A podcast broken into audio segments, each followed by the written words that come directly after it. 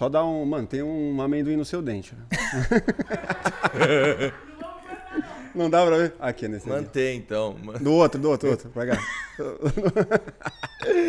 Ô, Carlos, você tem um também no Tenho? canino? Mentira. Tem. Sério? Vai começar a neura agora.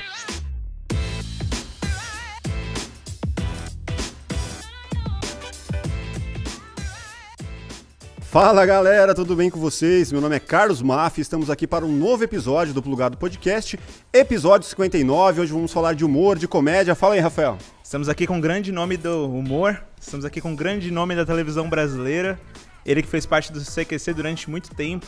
Enfim, já teve na sua tela com certeza em vários personagens diferentes. Mas é isso aí, antes de mais nada é importante que você se inscreva aqui no canal, ative o sininho das notificações, fortalece aí no like e comenta aqui quem você quer ver no plugado, fechou? É isso aí, eu tenho a grande satisfação de ter aqui Marco Luque. Salve, galera. Salve, máfia. Salve. Beleza? E aí, Suavidade, de longe, né, que não, não alcanço. Rafa? Isso, beleza. Agora sim. É o motoboy, é o, é o mano da praia, É é o faxineira. Pronto, é o motorista de táxis. Tira simplesmente, estamos aqui. Caralho, muito foda. Pô, parabéns por todo o trabalho que você realiza, Valeu. tudo que você já fez na TV, é, Altas Horas, que mais? CQC. O formigueiro. O Formigueiro. É, na Globo eu participei de uma série do Miguel Falabella, que é Eu, a Vó e a Boi. Pode crer. Legal pra caramba. Uhum. É, participei de filmes também, muita coisa na- no, no cinema. Agora eu tô com, com um filme que vai sair, que vai lançar ainda. A gente acabou de gravar com, Com com o o Miguel. Miguel, Opa. que é o. Que inclusive, é galera, uma piada. tem uma cena que foi feita aqui no estúdio, que vocês vão Muito ver que foi boa. muito foda. Eu acho que a Muito gente vai. boa. Se o, se o editor for legal, a gente aparece. como figurante. Não, eu vou os- colocar, eu vou, vou participar da finalização. Ele é o editor legal, né? Ah, você é um editor legal. E o sofá resistiu. Resistiu. A gente, a gente pode falar como que é esse momento? Pode, pra galera entender pode. essa piada O interna? sofá resistiu. Não, não pode? Não, acho é só isso já tá bom. O sofá, tinha uma cena aqui que o sofá, a gente ficou com um certo receio, mas estava lá. É. Ele foi Luke, bem. ele foi Luke, Ceará. bem. Da hora, mas vai, vai ficar bem foda esse filme. e, e uma cena voodoo. Chega, não vamos Chega. falar mais. E, Melhor o- não. e o- tem o show também agora que você vai fazer. ó, é agora tem em o outubro. show. Tem o show. Ah, Eu tava falando dos, do, do cinema, né? Eu, eu fiz também O Homem Perfeito com a Damasco Filmes. É, fiz também o com a Chocolate Filmes Talvez uma História de Amor. Então tem uns filmes legais. Como, Por aí. co- como começou essa história de ser ator? Veio antes da comédia, né? Eu acho que quando eu nasci o médico me fez cócegas em É? vez de me bater. Não deu tapinha na bunda? Não, não, me fez cócegas. Tá. Mas foi assim, desde criança, acho que eu sempre fui meio tímido, então, na adolescência e tal. Aham. E eu usei a, a comédia, eu acho que pra poder me posicionar na, na, na galera tal. Então eu sempre fui aquele comédia, sempre fui o cara comédia, assim. Eu tinha muita dificuldade, eu, eu sou tímido, né? Então a minha timidez ia muito assim pra, pra chegar numa mina, pra, pra me posicionar de- desse jeito e tal. De, então acho que eu usei o humor pra. Pra Quebrar ser barreiras. aceito, assim, pra quebrar barreiras e tal. Aham. E, e, cara, eu, eu achei que eu ia ser desenhista, fiz faculdade de artes plásticas, aí virei jogador de futebol, fui pra Espanha, joguei em dois times na Espanha na segunda divisão. Que aí quando com 23 anos eu desisti, voltei pro Brasil, terminei minha faculdade, virei garçom. Aqui, em- De- aqui em São Paulo. Aqui em São garçom. Paulo, virei garçom. É, aí de garçom eu, eu conheci esse mundo do, de eventos tal, feiras. E aí de garçom eu virei palhaço, que pagava mais. garçom pagava uns 90 por noite, assim. Palhaço pagava 230, mais ou menos. Daí eu falei, cara, eu vou virar fazer palhaço. Aí virei palhaçada. palhaço, não, não larguei mais. Palhaço de evento. Evento Palhaço corporativo? eventos corporativos, E exatamente. o que, que você fazia nessa época de palhaçada que, era, que, que ficou marcado? Cara, eu era sombra, eu fazia muito sombra. Eu fazia fotógrafo lambi-lambi, que tirava com aquelas polaroid assim, né? Então Aham. eu já entregava na hora. A gente tinha o fotógrafo lambi-lambi era bem, bem legal, era uma galera da Catum Pocotó que a gente tinha um stand no, na festa, no evento, que tinha vários adereços, cartola, chale, gravata, perucas, e tal, e a galera se montava, tirava foto e a galera levava embora a, a, a foto, né? Toda caracterizada e tal. Ou deixava num mural da, da festa, do evento. E ali você era já todo o palhaço fantasiadão mesmo, com o Sim. negócio aqui, Cara cara toda pintada, peruca e tudo mais. Exatamente, exatamente. E é muito louco, porque era uma época que não tinha um camarim esperando, café, Sim. bolos. Precisa ver, galera. Aqui tinha até bolinho, tá? pão de queijo. Não, eu- então eu vinha de casa vestido. E é muito louco quando você. Eu lembro que eu tinha aquele. Um carrinho bem fiestinha, assim, com olhinho triste. Só que quando você se veste de palhaço é muito importante falar. O, pintar a cara de branco traz um, um poder além, é, te altera um pouco, sabe? Você fica diferente. Então, você dirigir um carro já vestido de palhaço já é outra aventura. Você dirige já diferente. Já Você quebra a expectativa, né? Você zoa a galera, é, já o espetáculo começava no trânsito. Se o cara começa a buzinar pra você, você só olha com a cara de, pintada de branco assim pela, pela janela, o cara já. Opa, desculpa. Não, porra, ia mostrar a bunda até, cara. O palhaço não tem limite, né? Palhaço, ele tem esse poder, né? O, o palhaço, ele pode roubar um beijo da sua namorada que você não vai bater nele. Em nome da arte, né? Em nome da. Você da- pode não ah, cara, gostar. você já tentou isso aí? Você pode, já, você pode não... Ô, louco. Já, já consegui dar um selinho. Ah, e o cara, sai daqui, palhaço, isso aqui, você... Sai zoando, né? E pronto. Então, o palhaço, ele tem, ele tem a licença poética. Lembra que ele tava falando de licença poética? Existe isso. É... E... E, cara, foi uma fase bem justa da minha vida, né? Pagava um aluguel de, de, de quinhentão. Às vezes não conseguia pagar no dia, tinha que ir até imobiliário ir andando pra, pra ver se eles Pedir um desconto, aumenta, é, aumentar. pra eles des- descontavam a multa de 70 reais e tal. Aí, aí eu, eu lembro que eu pedia uma. Do lado da minha casa, embaixo, assim, tinha, um, tinha uma pizzaria bem pequenininha. E eu, pedi, eu comprava uma pizza de mussarela toda noite, comia metade, e aí de manhãzinha comia a outra metade, que era o café da manhã. E aí juntava 10, ganhava uma. Então eu ficava assim. Bem justinho, né? Era, era, mas eu, cara, eu dava muita risada, cara. Tinha uma turma muito boa de palhaço. E cê- rapidão, você trabalhou no NR, é isso aí? Trabalhei no NR. Eu vi você falando isso. Cara, eu, eu fui pro, pra esse acampamento, tá ligado o que que é NR? Nem sei o que, que é. É um, é um acampamento, né? O acampamento Nosso Recanto, cara, é muito. Foi lá que eu percebi. Foi antes de virar palhaço, eu comecei. Quando eu voltei da Espanha, eu virei monitor de acampamento, garçom, tal. Mas o monitoria de acampamento, eles tinham um, palco muito grande, um figurino muito grande, um camarim legal pra caramba. Então ali eu comecei a ter um gostinho do palco, porque a gente tinha que é, explicar as brincadeiras e tal, e a gente fazia muita cena, né? Sim. No palco pra entreter a galera. Aí né, você molecada. começou com a oratória ali já, de ter que passar essas, essas coordenadas e tudo mais. E você não viveu nenhuma história Exato. peculiar, assim, com a criançada, assim, que você, que você se lembre agora? Alguma coisa muito mano, marcante, assim? Cara, de, de dar susto na, na- na criança, a criança caiu de cara, esfolou a cara. Aí, Ô, louco, mano. Cada um. Brincadeirinha né? saudável, hein? Teve uma vez que a gente tava, a gente tava. Era a última trilha do dia da semana daquela escola. E na verdade eles estavam só esperando o busão e resolveram fazer a trilha. E no meio da trilha eu comecei a guerra de lama. E, cara, e, e assim, destruiu todo mundo, cara. Todo mundo puto, porque já estavam com a roupa de ir embora. E, e aí eu tive que me tratar também com a, com a escola inteira, porque fui eu que iniciei aquela guerra de lama, mas eu achei fantástico. Eu acho que aquelas crianças mereciam ter passado por esse momento. mas foi, Não deu processo nem nada, não. foi cabuloso. Não, não N- deu nunca. ser. Não, não. Nenhuma outra, criança. outra época, né? É. Ah, De, palha É, de palhaço pra TV, qual foi o caminho?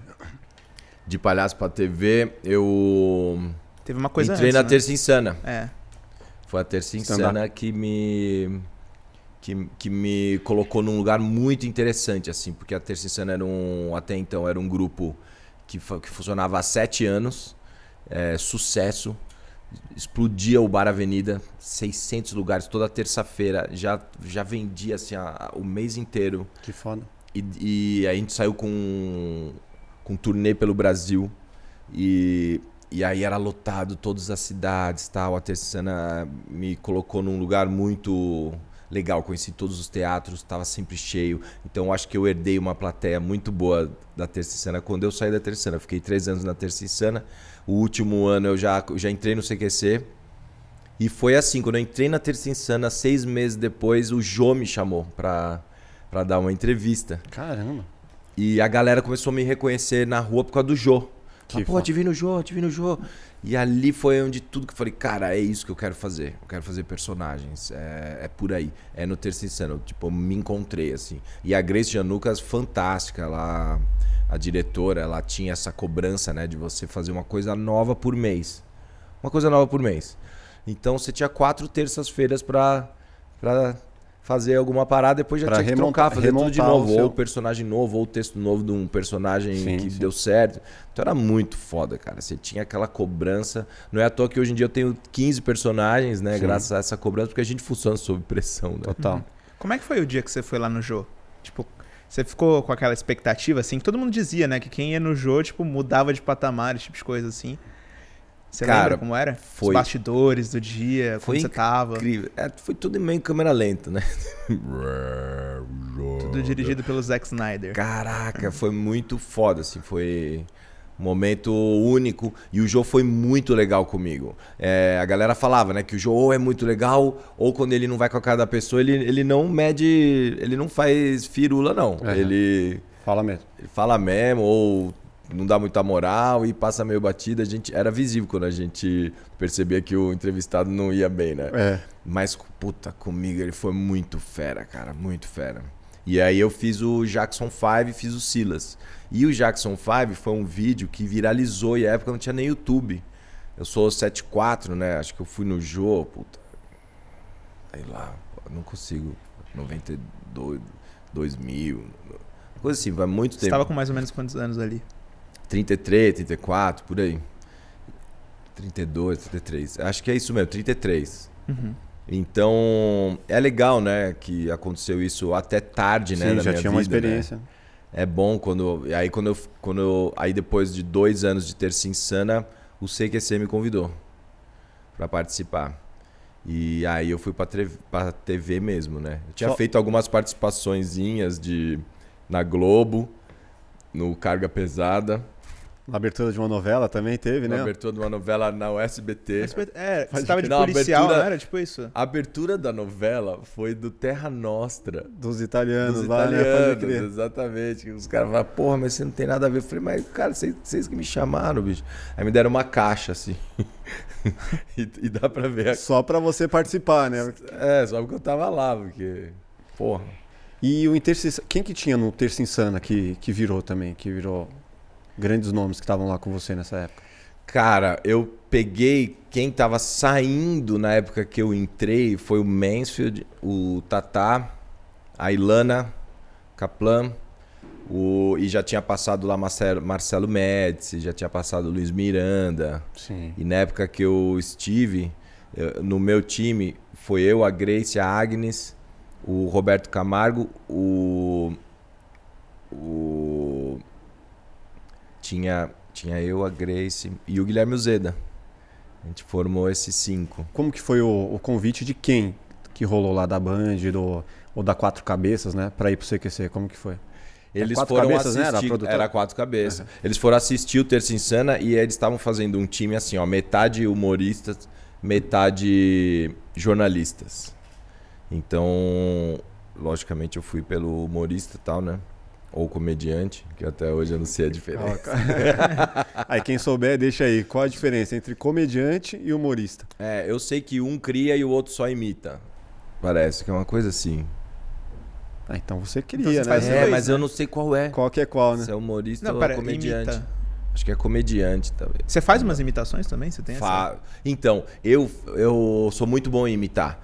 Porém, quando eu entrei na Terça Insana, a Grace Janucas tirou isso de mim. Ela falou: não imite. Crie, porque um dia vão te imitar. Bom. E aí eu segui a fundo. É. Foi poético, mas imitar é um dom muito legal, cara. É legal também. Imita alguém aí que você gosta. Pô, desse jeito, você chega pro cara aí te, mano. Dá uma sugestão. O Danilo é... Gentili, Danilo Gentili, você consegue? Pô, o Danilo Gentili é meio difícil, né, cara? Que ele tem essa voz assim. Danilo é, é, é, é puxadinho. É bem, é bem específico. Mas né? é meio por aí. O Danilo Gentili, cara, era tão bom quando ele chegou né, de repórter inexperiente. Cara, ele era muito. Fazia um papel de um cara muito idiota. E dava muito certo, né? Você lembra como era? Eu lembro ele, ele chegava na, na, lá, lá, em Brasília, né? E fazia, fazia as merdas. Ou foi antes? Não, antes disso. Ele fazia uma, um quadro que ele teve assim, foi, ele gravou uma temporada e depois não dava mais pra fazer, porque ele fazia um repórter inexperiente. Então ele pegava as pessoas e, e não segurava o microfone do jeito certo. Pode crer. Ah, o não lembro. microfone disso. virado. Aham. Às vezes ele tá de meia. E as pessoas achavam estranho a princípio, mas ele tinha um tom que a galera no começo não percebia que ele tava Sim. zoando, sabe? E com o foi passado. conhecido, né? Já- já- É, é, daí quando subiu a primeira temporada já, já não dava mais pra gravar. Aham. E você não saía pra, da, do- da bancada, né? Como Eu que... não saía, cara. Eu tive uma sorte de, de eu ter um contrato com a Terça Insana. Então, de terça, sexta, sábado, domingo, eu, eu era da Terça Insana. Porque a gente tava em turnê, tudo. E aí eles falaram, não, mas a gente quer você só pra bancada. Então, eu só trabalhava de segunda à noite, segunda ao vivo. Era o meu trabalho no, no CQC. E você deu graças a Deus ou, ou- ou queria sair pra... Não, dei graças a Deus, porque os caras sofreram, So- bicho. sofria, sofreram. né? Sim, porque a produção da, da, da Quatro Cabeças era justa, assim, sabe? Então Justo o mandava. quê? Mão de vaca? De grana, mão de vaca. então os caras iam 5 da manhã, pegavam os ônibus, o avião mais, mais barato que tinha. Aí chegavam uns hotelzinhos meio chumbrega também. É, botava a equipe junto com, com o repórter, mesmo quarto. Mano, os caras. Dividia três, quatro caras no mesmo quarto. Exato. Não, a equipe do- da África do Sul, quando teve a Copa na África, mano, cinco caras dentro de um quarto, bro. Nossa. Os caras botavam. Então, os caras sofreram. Os repórteres, eu sei muito que eu sou bem amigo do Andreoli e a gente conversava pra caramba. Mas E- como, como que foi o convite pra você ir pra lá? Você não, não falou. Tá, ele. Quem foi me assistir foi o Diego Barredo com a, com a Renata Varela. Eles foram e eles me convidaram. Convidaram através da minha empresária na época, era a Cecília Dantino. E ela falou: Cara, tem um programa na Band que eles estão querendo conversar tal. Vamos ver? Falei: Vamos, vamos ver. E quando eu vi, cara, o gráfico do programa, a abertura, que eram Sim. negócios que mexia, virava. é, Tinha uma direção de arte bem foda. O Tinha, CQC era tinha. bem inovador pra época. Tinha. E o Taz, eu, na época eu conheci o Taz. Você já conhecia? Só, só o Taz, eu não É. conhecia nenhum dos outros Ah, mas meninos. todo mundo conhecia o Taz, né? O Varela lá. tinha Exato, Denis história, né? Varela. É, o CQC, inclusive, era muito a cara do Varela, né? É. E, e aí eu aceitei.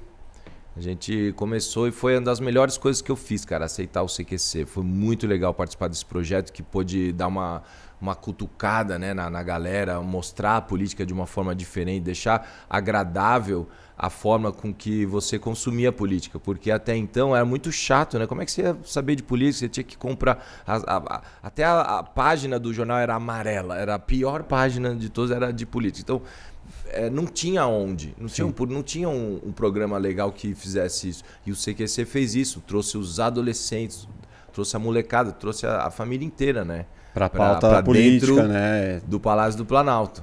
Muito foda, muito foda. Vocês Então, foram proibidos, inclusive, de gravar lá, não rolou isso? Fome, foi a melhor coisa que aconteceu. Porque a gente já começou o programa sendo proibido de entrar no Palácio do Planalto, que é a casa do povo. Ninguém pode proibir ninguém de entrar lá. Todo mundo que quiser entrar lá, pode ir lá. Não é do político, é, é do povo. O Palácio do Planalto é aberto. E, e eles proibiram. vocês? O Renan Calheiros, parece. Acho que foi o Renan por uma. O Danilo Gentili entrou com ele. Cara, foi uma da- das, das matérias mais constrangedoras para um político. Que o Danilo Gentili entrou no elevador junto com o Renan e junto com o cameraman, com o microfone na É. mão e o assessor dele. Então ele teve quatro andares que ele.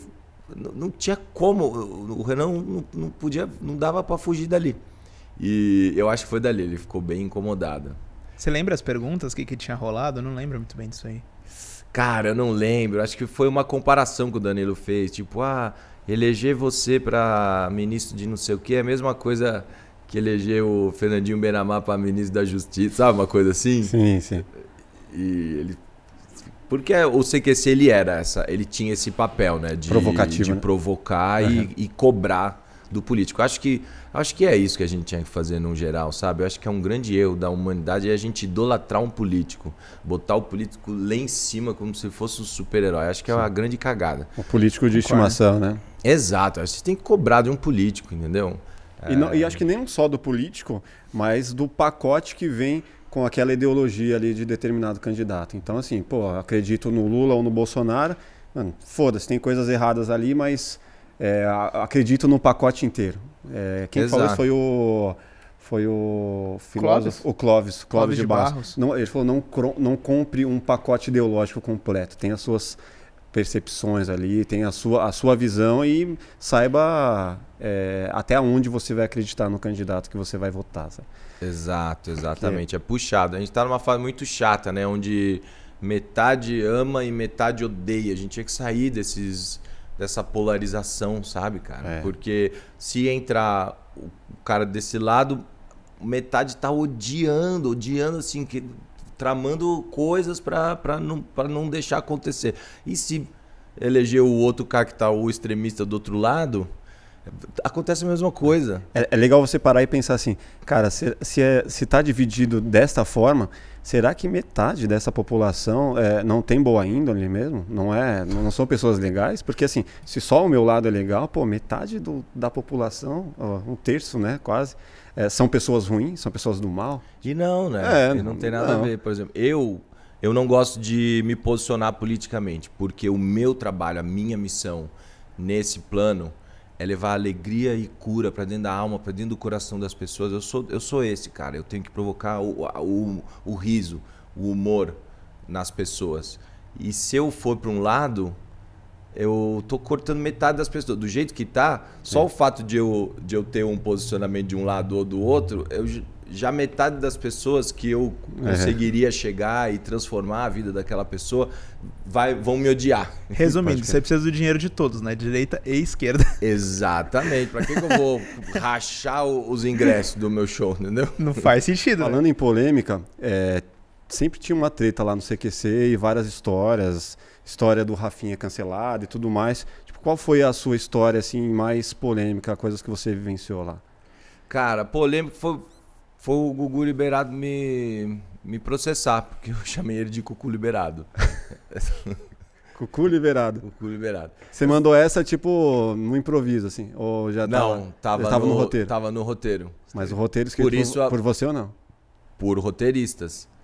Então você se É. fudeu pelo roteirista. Mas eu não me fudi tanto, porque a intimação chegou pra mim, mas a Band me defendeu. Ah. Porque como tava em roteiro e foi aprovado o roteiro, Pode então a Band me, me defendeu. Que não foi o caso do Rafinha, que ele lançou uma piada por ele e, e a Band falou, cara, não, não tem o que fazer, você peça, peça desculpas, Que é o né? do bebê, né? Do, Que do- é o do bebê.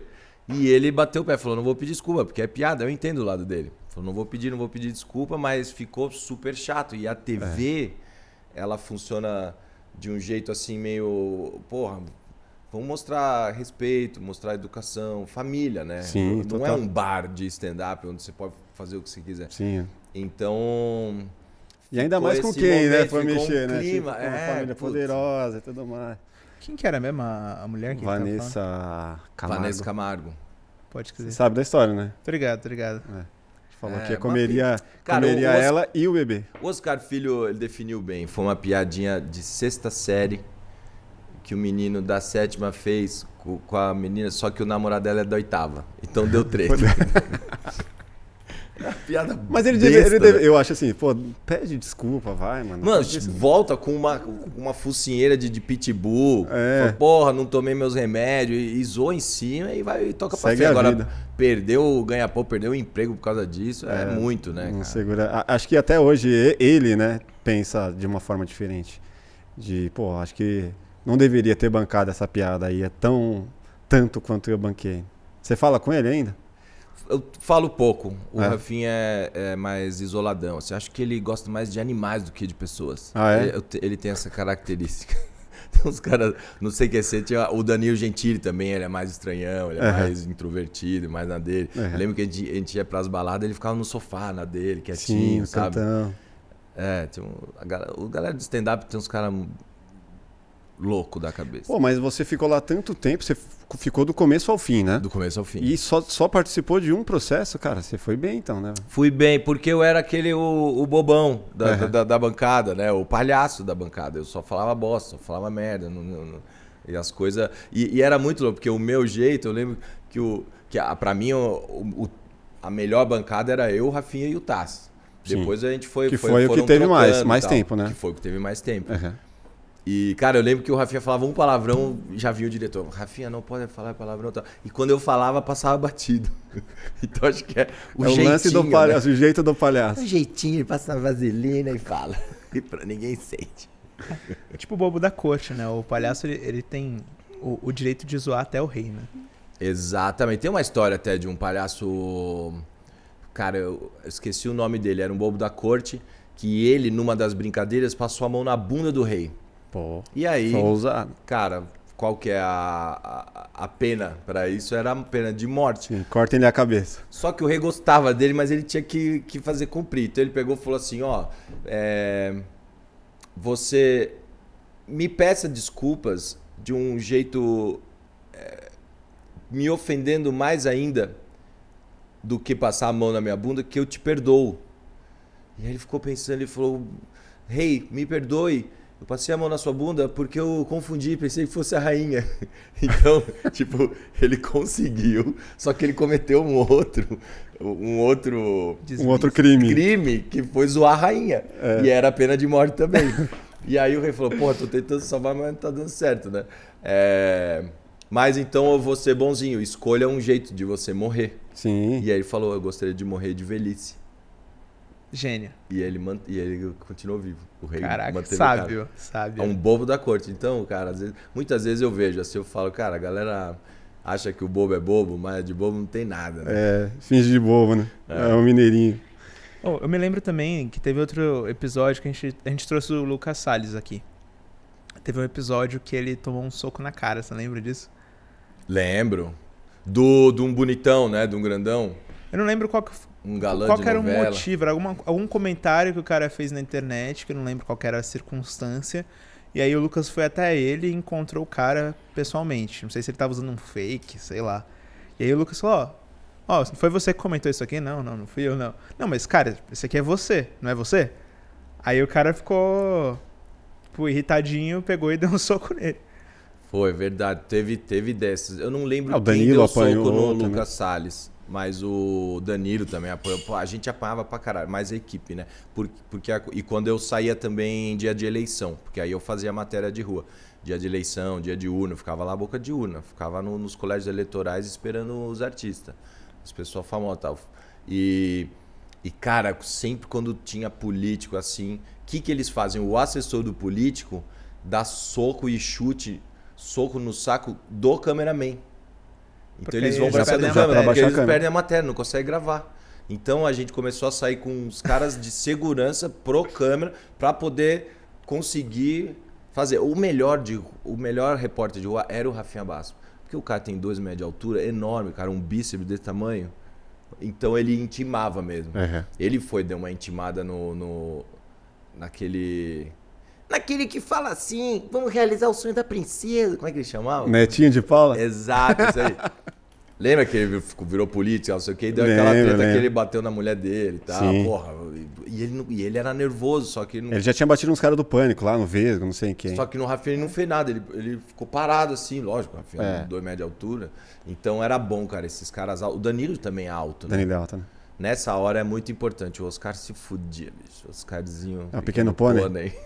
Ó, o apelido. Ele é De- baixinho? não? Pequeno Pô, pônei. obrigado. pequeno Pequeno- pônei o apelido dele, né, velho? Pequeno pônei, velho. Ué, Mas o que que rolava nessa daí? de- Quem que você já, já encontrou, assim, na boca de urna ali, tipo, que foi uma situação peculiar, assim, tipo, algum famoso, sei lá? Cara, eu já encontrei Silvio Santos, aí ele vinha conversar. Um dia que eu encontrei com ele, ele tava com uma pereba na boca. cara. É, que mais? Já peguei o, já, o Lula, ia pra até São Bernardo, ficava esperando ele. O Lula gosta de você, né, cara? Ele gostava, sempre que tinha matéria de Lula, eles mandavam eu, porque eu não perguntava nada de política. Eu ia falar sobre o. E aí, Lula, como é que tá o Corinthians? Ah, o Corinthians tá muito bem, essas coisas precisa ver, não sei o quê, me dava a mão. Aí eu falava, pô, vamos. Pô, vamos marcar um jantar tal. A Marisa vai fazer um. Umas, umas coisas pra nós comer. não sei o quê. Então ele. Porque eu sempre conversava de merda com ele, qualquer coisa. Dá um texto do Lula aí pra gente fazer um cortezinho. O Bolsonaro é mais fácil, tá ok? Vou falar uma coisa pra vocês. A vida não é, não é tão fácil como. Olha, você tá falando merda. Você tem que parar de falar essas coisas. Eu falo o que eu quiser e você não, não tem. Você prende a sua língua, que você tem... Os dois têm a linguinha Tem, meio... é, não- não confie de em quem tem a cobrinha. língua Os dois têm... Mano, não dá pra confiar em nenhum dos dois. Os dois têm linguinha de cobra. Do, a partir do momento que acabou o CQC. Não, chegou no, no, no fim ali, porque não sei, que- acabaram com o projeto, né? O projeto Cara, foi oito anos acabou de, o patrocínio. de Qual- programa. Como acabou, o porquê que ele É. acabou, não sei, acho que acabou, começou a, a cair um pouco o Ibope, Mudou algumas o TAS, matérias... saiu o TAS, né? Saiu o TAS, algumas matérias não iam pro ar, não subiam, a gente não sabia porquê, tinha algumas palavras-chave que não podia ter nas matérias, começou a ficar chato, estranho. Sim. Os políticos começaram a rodar, começou a, né, ficar um momento estranho, assim.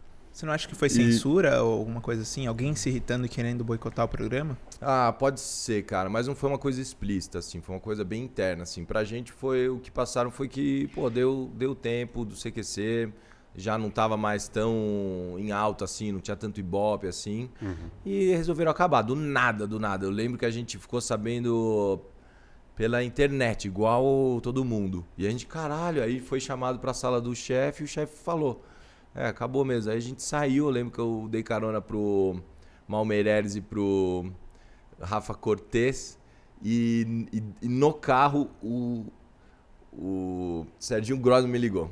Caralho, já Nossa, tava... logo E na ele já saída. falou, Luke, Tudo bem, Luke? Eu, Serginho Grossman. Quero te chamar pra. aí ficamos conversando, namoramos um ano e entrei no, no, no Altas Horas. Pô, mas ele tava, tava afim mesmo, né? Já Tava, tava, antenado, tava É, antenado. tava por dentro das notícias e tudo mais. E foi legal, cara. Puto, um cara muito generoso. Eu Acho que a vida põe alguns mestres na nossa frente, né? Pra... E o... foi Grace Janucas, o Taz e foi o Serginho Grossman na Globo, que ele me levou pro programa dele. Tinha, eu tinha um, um espaço pequeno no programa, mas ele deixava eu desenvolver as minhas ideias, os meus, os meus personagens, sabe? Sim. Então isso foi muito do caralho. Ele é um grande amigão, assim. É um cara que eu admiro. É um cara, É um cara que eu quero falar. ainda. sensacional, sensacional. E ele é simples, mano. Ele é simples. Às vezes a figurinista ia falar, falar, Serginho, vamos trocar essa camiseta que você acordou com ela. Ele é simples, sabe? Aham. Vaidade nenhuma, assim. O, o programa acontecia com ele maestrando, né? Ciceronizando o programa. Sim. Ele não era o, o principal, porque tem alguns apresentadores que ele é o, É, o a Deus ali. estrela, o deus do, do- do bagulho. O Serginho não, cara. Ele, ele tocava o programa. E como que foi chegar lá na Globo? Uma experiência totalmente diferente do. Você falou aí dos, dos baixos orçamentos que vocês enfrentavam lá e chegou no, sei lá, no mundo ideal aí da TV brasileira. No- com, rela- com relação à produção, né? É. Mas, mas de grana a Globo não, não ganha dos caras, não. Não? Não, ela é a pior. Sério? O cachê do artista, você O disse? cachê do artista. Porque eles têm. É a Globo, então eles já falam, brother. né? Ah, é você tá aqui, você vai ganhar em Você publicidade, vai né? fazer publicidade, você vai fazer outras coisas. Então ele. Mas ele- aí você vai ganhar milão por mês. Tipo. Aí, porra. Tipo- Demorei, demorei quatro anos, cinco anos pra alcançar o que, o que eu ganhava quando eu fazia o CQC. Sim. Tem esse lance. A Globo tem ela um pouco econômica com relação a. Ah, mas não é out- outros valores também, né? Outra época. Não sei, Exato. não sei como que é agora. Apesar que talvez seja pior, né? Você parando pra pensar que agora. Ah, eles estão demitindo muita gente. Que eles a tão- torneira eles tão- fechou lá. É, eles estão deixando de, de recontratar muita gente mesmo. Eles estão com uma outra política ali, né? Outra postura. Mas, mas assim, você chegou lá, você tinha uma estrutura a seu dispor ali. Sim. Durante, sei lá, quantos minutos semanais você tinha ali o seu quadro no, no programa? Ah, uns, uns, uns quatro minutos, cinco. Tipo, mano, você tem aí a audiência do Brasil toda te vendo aí durante cinco minutos por semana. E aí? Exatamente. Ah, foi bem legal, cara. Foi bem legal. E era também um, um- era aquela emoção do ao vivo, né? Porque era gravado, mas ele me chamava e me botava ali no meio daquele caldeirãozinho que é o Altas Horas, né? A galera toda ali. Então tinha a plateia. Sim. Tinha os artistas ali. Então eu tinha que fazer picadeira. piadas que não dá pra, tipo, ah, eu errei, posso fazer de novo. A reação da galera não ia mais ser a mesma. Sim. Então era, bicho. Eu acho que o quadro que eu fiz lá que mais funcionou foi o o que eu fazia o resumo do programa. O que aconteceu no programa, fazer um resumão. Então a gente ficava, eu e o Guilherme Rocha, é um cara que cria junto comigo as coisas. Ele, a gente ficava anotando, ficava assistindo a gravação do programa, anotando. É, Eu conheci o Guilherme. Falava, sim, vocês foram lá no, É. no Toque Marino. Uhum. E, cara, eu tô com ele há 14 anos. Caralho, que da hora. E, é, é, conheci ele na Rádio Mix. é, começamos a fazer as histórias do Jackson 5 juntos. E, cara, hoje em dia a gente faz história de todos os personagens juntos. Que massa. Aí vocês já, já ficavam lá, roteirizando em tempo real, pegando tudo que a galera falou ali e já pra E- você entrar. Bom, hein? Mexia com, brincava com todo mundo, plateia, bababá. Foi. Adrenalina. Sim, sim. Em nenhum momento você ficava intimidado, assim, por algum convidado específico ou vários na, na plateia? Que eu lembro que tinha uma Porra, galera pesada, cara. É, Às vezes tem você tinha lá o Milton Nascimento na Então, plateia, você Caetano, uns caras. Karnal. várias, várias lendas lá que, pô, eu ficaria intimidado, cara. Exato, exato. Tinha gente, pô, eu conheci muita gente legal, muita gente. E, e os grandes Neymar, Anitta. Neymar, Anitta, foi todo mundo. Conheci o Neymar, conheci no CQC. Co- Como é que foi essa, esse encontro? Cara, ele tava com os cabelinhos de calopsita. Eu acho que ele tava Tava- começando, Tava assim. no Santos, novão, né? 17, 18 anos. E eu dei uma calopsita pra ele nesse dia. Como é, que, como é que foi? Tipo, ele tava em algum lugar específico assim? Cara, muito louco, porque olha só como é. Tem pessoas que têm um magnetismo, né, cara? Que onde entra, onde chega, todo mundo olha, move assim, ó. Todo mundo presta atenção e tal. E o Neymar é um cara desse. Ele foi na Band e toda a Band ficou estranha, sabe? Agora, o Ronaldo Fenômeno, quando foi, aí causou geral. É Assim, ó. Os corredores ficavam cheios do caminho, assim, ó, do camarim até. Porque todo mundo da Band queria ver o cara, encostar no cara. É muito. Muito. Um dos caras que eu mais vi fazer isso foi o Mike Tyson também. Eu fui na, no escritório dele em Los Angeles, através do Verdun, que é um, um grande amigo meu. Ah, é seu amigo, Verdão? Vai Ah. um amigaço, me convidar ele aqui, ele vai, vai adorar vir. Ele é Pô, amarradão, que massa. fala coisa pra caralho. Ele é muito bom. E ele me levou, fui, fui visitar ele lá em Los Angeles e ele me levou pra conhecer o Mike Tyson, brother. E o Mike Tyson é assim, ó. Se a gente tá aqui e ele entra, todo mundo faz meio assim, ó. Ó, Todo mundo fica olhando, aí ele anda pra lá, todo mundo meio que. Meio anda junto, sabe? É, é muito foda. Pessoas especiais, né? Que a gente tem o prazer de, de conhecer. Aqui no condomínio, né? Tem outros estúdios aqui, aqui nos os nossos vizinhos aqui. E um dia veio a Xuxa, a Sasha e a, e a Xuxa. É até difícil falar, né? Na sequência. E, mano, saiu todo mundo pra ficar pedindo auto, é, selfie com a Xuxa. Assim, a Xuxa também, né? Cara, impressionante, velho. Parou o condomínio aqui, Eu velho. lembro quando eu vi a Xuxa a primeira vez também. Foi uma festinha de aniversário. Eu olhei e fiz assim, ó. Você tava de palhaço? Não, tava de eu. De eu mesmo, só quando eu vi eu não, não acreditei. Tem, um, tem um, um, um, um caso com a Xuxa que aconteceu quando eu era palhaço. Você pegou a Xuxa? Não, pô. Teria sido né? inteligente. Naquela época ainda, né? Ou então roubar um selinho de palhaço. Ó, vem aqui, Xuxa. Que foi assim, é quando a, os- a gente ficava zoando a entrada do evento, né? E o evento com uma celebridade entrando e tal, e entrou a Xuxa, entrou a Xuxa, jogamos confete nela. E já agachei pra pegar mais. Quando eu levantei ela pra atacar mais, ela tava assim, ó, tirando os confetes. E o segurança puto já veio pra cima, eu já peguei o confete. Já comecei a comer o confete. Pô, vai fazer o quê, né? Palhaço tem que ter a saída de, de- de última hora. Então, e a Xuxa também tem esse magnetismo. Onde ela chega, todo mundo. Mas você não, não pediu foto pra ela, não, né? Eu não pedi. Eu, eu E fiz você foto. fazer de difícil. Eu Não, fiz não sou foto fã de dela. ninguém, mas, não. mano, tava mó fila. Falei, ah, mano, deixa eu só fazer Não, uma é, foto é, da é Xuxa. só Xuxa, tudo bem. É, eu também nem. Vamos fazer de durão. É, tem aqueles casos, né? Do tipo, a pessoa vem tirar foto. Cara, já vem pronto, assim, ó. Pô, posso tirar uma foto com você? Já, bum, tirou, já era. Já pronto. era. tipo, Mas ela, pessoa, posso tirar uma foto com você? Você fala, pode. Aí ela vai procurar o celular. Aí ela vai destravar. Aí ela vai ficando nervosa, não consegue Aí o bagulho não acha. Aí ela dá o celular pra mim, pra eu tirar a selfie. Tipo, cara, hoje em dia não dá mais pra ficar pegando o celular das pessoas, né? Ainda mais agora. Então, tem coisa, tem jeitinho que é legal, que o artista não liga tanto. né? Eu, eu, eu recebo bem a galera, assim, eu atendo bem, eu Aham. tiro foto, tal, não, A galera me te, incomodo tanto. te aborda bastante ainda na, em shopping, assim, mano, é meio difícil, né? Aborda, sim. Mas não é que nem um Neymar, que nem esses caras que, é, que não dá pra sair Sim, na rua, é, não todo vai. mundo vai vindo aonde tá. e- Não, pra mim passa de É. boa. Aham. De boaça, sim. Eu lembro que Graças isso a aconteceu Deus, com, com o Mano Brown, quando ele veio aqui. Porra. Aí, O Mano Brown aí, também eu, fez fila aí. Aí você aí foi. cara, eu fui. Eu sou durão, mas dessa vez eu... Pô, Mano Brown é sensacional, né, brother? Como é que é? Não adianta ser durão e o coração ser vulnerável. Já dizia ele mesmo. que aí, cara, Ele Pô. eu, tinha, eu, ele eu queria conhecer. eu... É, não, eu cheguei lá, tava cheio de gente aqui. Aí eu cheguei pro porteiro, ué, o que, que vai rolar aí? Eu falei, ah, o Mano Brown tá vindo aí. Eu falei, o quê? O Mano Brown? Aí ele, é, fica aqui esperto ao meio-dia que ele vai chegar.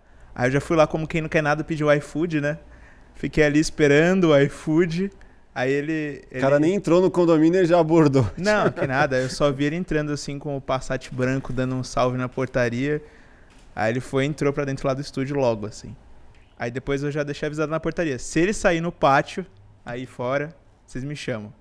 Aí a moça me ligou, foi mó legal. Ó, ele tá aqui, Olha. corre. Aí eu fui lá e, tipo, eu já tava atendendo uma galera, assim, tirando foto. E aí teve uma hora que a- um cara pediu pra ele, ô, você pode mandar um vídeo pra não sei quem lá, a galera do meu futebol, sei lá. E ele foi e gravou, tipo, super Olha. atencioso, assim. Você pensa que ele vai falar salve pra galera do futebol. Não, ele falou, É. pô, mandou um- uma mensagem pra galera, assim, um texto longo, sabe? Falei, pô, foi atencioso até com a última pessoa, velho, que veio pedir cara, foto. devia ter ido onde eu tava. Aqui. Não- não- não- Ah, você não quis, você foi durão, não, cara. não, não, não, nem sabia, senão eu teria ido, Pô, cara. avisei, É, o Mano, Mano Brown tá lá. Brown- Eu falei, vou lá. Você falou, vai. Mano Você não Brown quis ir. canta umas, umas, Mano, Brown é foda, velho. umas músicas foda, né? Umas É. letras demais, assim, uns hinos, né? Você imitava o Mano Brown também ou não? Imitar o Mano Brown? É. Nunca Mano imitei, Brown. cara. O Mas Robson. o Mano Brown, ele é mais assim, tá ligado? É o seguinte, da Larica eu nunca fui, como 2 de 10 é 20, né? Como é que é? Tá mais Talarica pro Ed nunca. Rock.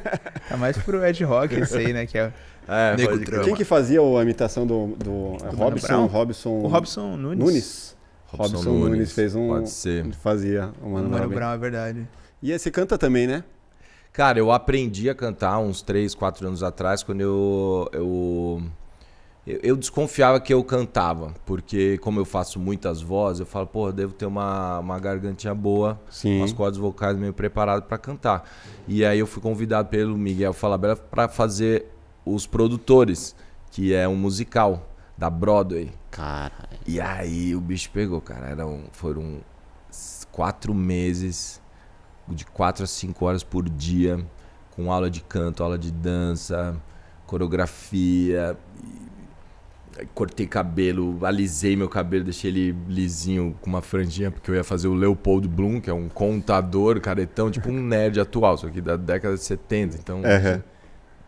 e, e você aprende, cara. Você aprende a cantar. É um músculo que você treina, que você aquece, desaquece.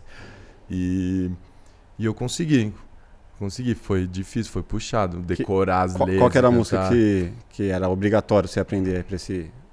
Ou era uma música própria do evento? Do? Não, tem, tinha, eu tinha acho que umas cinco músicas. E era foda porque era lá em cima, sabe?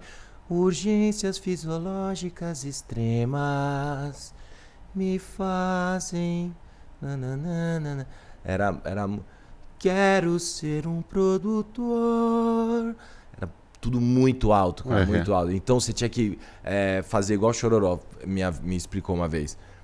Companheiro, se você trabalha com a voz, companheiro, você vai dormir. Depois do show, vai descansar, vai dormir, toma uma sopinha e dorme, dorme, dorme. Que... E não é à toa que o cara te- tem a voz até hoje Eu pensei que você ia. 100%. Que ele tinha te ensinado a colocar a calça apertada e travar bem o cinto, que é.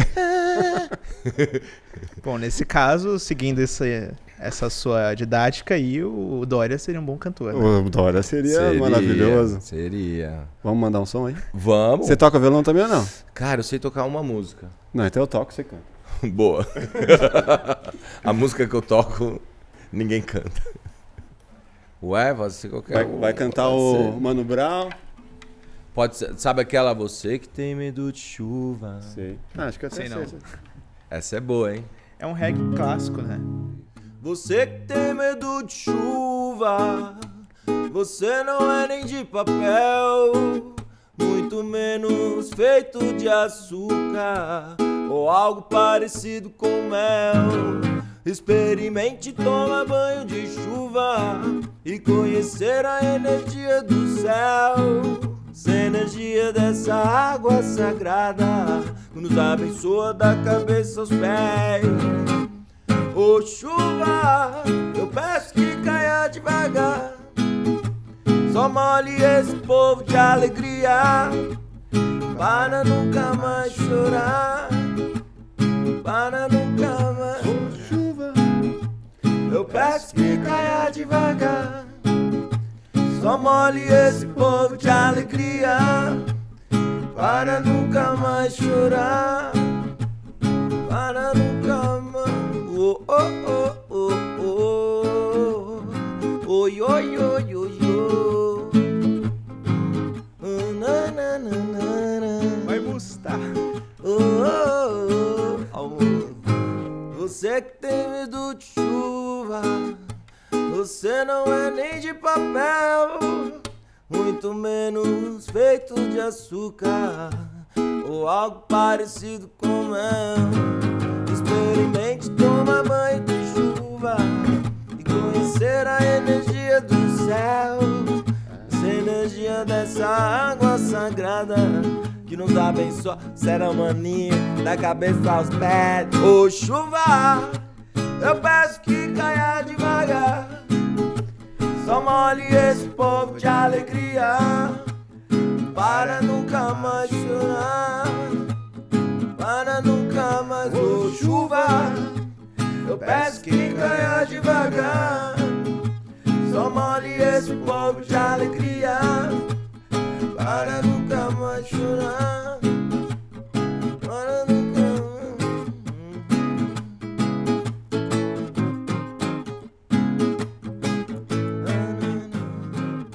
Oh yeah Ah, ficou bom, hein? Legal. É legal, né? Plugado Sessions. Boa, Sessions. mano, boa.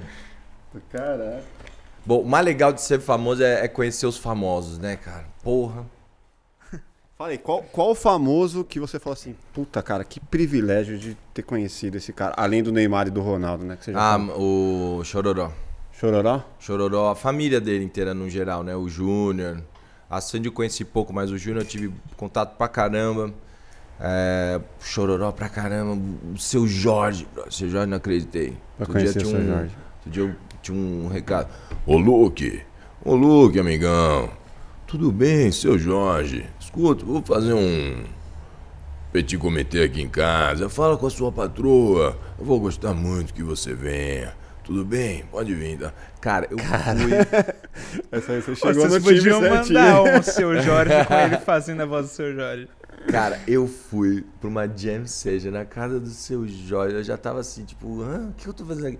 E daí, de repente, me passa Caetano. Nossa, Agora o você rolê aleatório. Você conhecer o ídolo do ídolo, entendeu? Puta Porra. que pariu.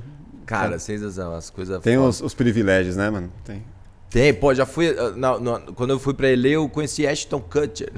Caralho. Ele começou a seguir a galera do CQC na época, né? Sim. E ele tinha um programa também, né, de, de pegadinhas e tudo mais. Era. Cara, como que era? O... Na época ele tava fazendo o Two and a Half Men, ele tinha substituído o Charlie Ah, Sheen. Já foi bem, bem depois. Foi antes, Ele né? teve. É Pranked, acho que era. Pranked. É um programa de pegadinhas que, que eram Prank, as pegadinhas. né? Pranked. Prank é pegadinha, né? É, era, um, era super produção, assim, as pegadinhas dele, era bem foda, assim. Caralho, Aí no não final, ele, no final ele entrava, assim, com a produção toda e esclarecia que, que, Ah, que que tudo era legal. uma pegadinha. É. Pô, teve a do Steven Tyler também, que você. Steven guitarra. Tyler, essa foi foda. Eu tava gravando o Vai Que Cola, né? E inclusive, pô, Cara, você fez Vai Que Cola? Nem sabia. fiz, fiz dois anos, eu fiz umas três temporadas de Vai Que Cola. Conheci era o só no Paulo Multishow. Gustavo pra caramba. O Paulo Gustavo, assim, um do. Eu acho que eu fiquei mais triste com ele do que com meu tio. foi É cara foi foda. uma perda muito. Agressiva, assim, sabe? Violenta pra gente. Porque um cara tão totalmente do bem, né? Totalmente, totalmente, assim. Um cara muito abençoado, muito iluminado. E a gente chegou a viajar junto, a gente era amigo mesmo. Imagina a admiração ainda maior pelo personagem que ele tinha, né? E você que é de personagem, Exato. fala, cara, o cara tem um personagem que ele se transforma de uma forma que, mano, sei lá, tinha três longas dele já. É, não, e com botando 10 milhões de pessoas, né, cara? É, tipo, mano. fenômeno, fenomenal. É, realmente a- o humor brasileiro sentiu. Sentiu. Temos uma perda bem grande, né? Bem considerável, com certeza. Mas ali no Vai Que Cola, cara, eu conheci a Anitta, conheci vinha e uma galera participar, né? Então, puta, quem mais? Quando eu conheci o Silvio Santos, pra mim, essa foi. Foi em câmera lenta, assim. O cara até falou: falou, se o Silvio Santos te der a mão, aí você dá a mão, mas não vai querer dar a mão pra ele, não. Aí você fica na expectativa, né? E ver a aí, mãozinha vai levantar dele. ou não vai? É, aí ele veio, mas você do, do CQC, não é? E deu a mão, eu tipo, ah, caralho. Foi foda. Do caralho. Que, que, qual que é a sua expectativa aí pros próximos 5, 10 anos de carreira? Você faz planos a longo prazo? Cara, eu quero fazer filmes. Tenho, já estou trabalhando em roteiros assim de, de personagens e e é isso. Quero desenvolver personagens novos, continuar no humor, é, levar alegria pra galera, fazer show. Cara, o que, o que aparecer, né, cara? O que aparecer aí, fazer internet, fazer rádio, o que for pra levar alegria pra galera, porque é muito importante. Tem uma galera muito necessitada, sabe? Carente de um sorriso, uma risada, brother. É tão importante você dar uma risada por dia. Você ter essa. levantar o seu humor, sabe? Levantar a sua vibe, vibrar bem.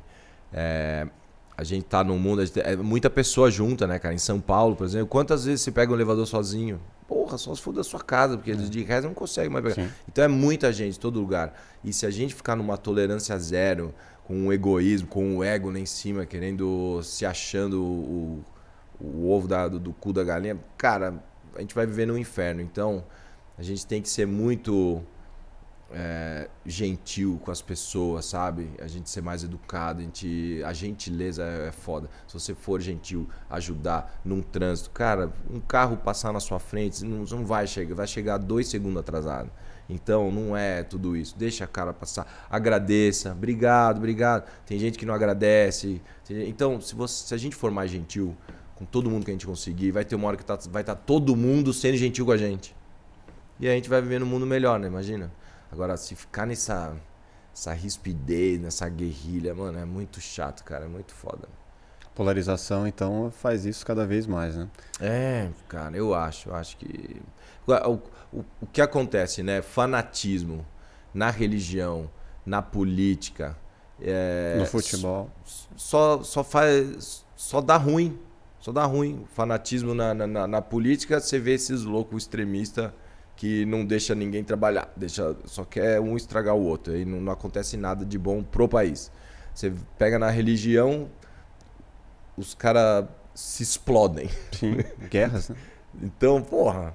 No dá, futebol, cara. briga de torcida. É, no futebol. Até com, com pessoas que você admira mesmo. Você vê lá o cara que matou o John Lennon. Tipo, Mano, como assim, né, velho? o fanatismo a só faz mal em todos os seus âmbitos, né? Exatamente, cara, exatamente. Eu acho que o o xamanismo e o tantra, se o mundo inteiro conhecesse o tantra e o xamanismo, Você ah, o pratica? mundo ia ser melhor. Sim. É. O que, que você pode falar mais sobre isso pra galera que quer conhecer mais? Como que é? Cara, a, o, a, a, a medicina da floresta, a medicina xamânica, é uma, é uma medicina de, de 5 mil anos, né, cara? Então, é uma. É um. Eles têm muita propriedade e é muito natural e a conexão com a natureza, né? É muito real.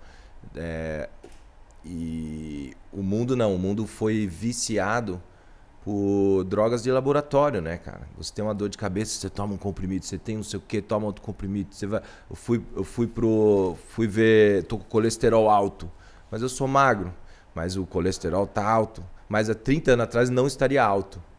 Mas de 10 anos pra cá, eles abaixaram O índice. o, o índice e, e abaixaram novamente. Então antes era 300, a- depois ficou 200, agora é 100. Você tem que ter 100, não sei o que, não, entendo. E o meu tá 180. Não, você vai ter que tomar um remédio por dia tal. Então você cai num vício de laboratório que te diz a lenda que te leva a outros 7 remédios, né? Mas a não, indústria cara, eu farmacêutica. quis- eu- oi? A indústria farmacêutica, né? Indústria farma- farmacêutica que gera bilhões aí, Nossa. né, brother? Bilhões. Até você vê esses escândalos de, de vacina e os caras, todo mundo. E não, cara, a medicina xamânica, a medicina da floresta, é, o- é a raiz, é, o- é a planta. é- e o ayahuasca é uma. É uma conexão que você faz com você mesmo, assim, um sonho acordado, sabe? Não é uma alteração de consciência. Você, não, você fica muito mais louco e faz bosta com álcool. Você bate o carro, você não, não- não não consegue ficar em pé, você faz bosta, mata alguém. e tudo. Agora, com o ayahuasca, não. O ayahuasca ele é a expansão de consciência. Então você Uhum. sabe o que está acontecendo, tudo, e ao mesmo tempo você tem um, como se fosse um sonho acordado. Você se conecta com, com cores. É, você é levado também, né? Acho que a música, a trilha sonora é muito legal. O xamã, eu, eu, eu conheço um grupo que é muito legal, que é o Xamanismo Sete Raios, e o Felipe, que é o xamã, que é o condutor principal da, da cerimônia, da consagração. Cara, ele vai conduzindo com músicas, é uma, uma parada muito legal. É uma noite inteira intensa, assim, de um sonho acordado. Então, às vezes, você tá lá na sua, você mergulha em pixels, cores, caleidoscópio, que vem na sua cabeça, você reage. É, é contemplar? Que, como que fala? coisas. Como é? Consagrar. Consagrar. Exato. Você consagra com frequência, assim? Tem uma, uma certa frequência? Ou... que- Não, não tenho frequência. Aham. Porque eu acredito assim, eu quero. Eu quis ver a experiência que o, que o ayahuasca me, me traz, me trouxe, mas eu quero também me aplicar no meu dia a dia, sabe? No, eu não quero mudar o meu estilo de vida, não quero me tornar um, um ser da floresta. Não, eu quero continuar vivendo aqui no, em São Paulo, com o trabalho que eu tenho, com a minha missão, que é de levar alegria para as pessoas. Então, eu, eu, mas ao mesmo tempo, eu quero expandir a minha consciência, expandir a minha mente, né, cara? Falam que a gente tem 8, 9%, 10% da, funciona da cabeça. Cara, vamos ver qual é que é um pouquinho mais aqui ali. E eu acredito que é dessa forma, você provocando a sua cabeça, provocando a sua mente, você dando é, incentivos, né? Diferentes. E o ayahuasca me fez isso, cara, e é muito legal, porque quando acaba o efeito, você pega o carro e vai embora. Você não fica, você não precisa de uma, um dia inteiro pra sarar de um. Igual você quando você fica ruim de álcool, Aham. sabe? Ou outra droga, que você tem uma bad trip no dia seguinte, dois dias. Qual que seria o risco do ayahuasca? Tem risco? Cara, o risco que eu vejo é são o que eu ouvi, né, falar são pessoas que têm predisposição a, a doenças mentais, né, essas pessoas que tomam remédio antidepressivo, essas Sim, coisas tarja não podem preta. misturar, tem que desconectar, tem que uma pessoa tem que ser saudável, né, para poder experimentar um, um negócio que que mexe aquela uma noite incrível, é um sonho acordado. Então você não sabe se vai sonhar, se vai um pesadelo ou não. Mas o mais legal é assim, eu lembro uma, uma ocasião que, uma pessoa que me fazia mal veio na minha cabeça, cara, vomitava na hora, passa, passa, você passa mal na hora. Então você bota pra fora coisas da sua vida, da sua cabeça que, que lá atrás te fizeram mal. Então é uma forma de você resolver e você passa ali de uns dias pra frente com mais paciência, com mais amor, com mais entendimento de que somos todos um único planeta, cara. A gente tá é tipo Pandora aqui. Não adianta você achar que você está se garantindo. Eu, eu acredito assim: se você é um ser humano que você está preocupado só em se garantir, que você é um cara que, que conta migalhas, é isso que você vai receber.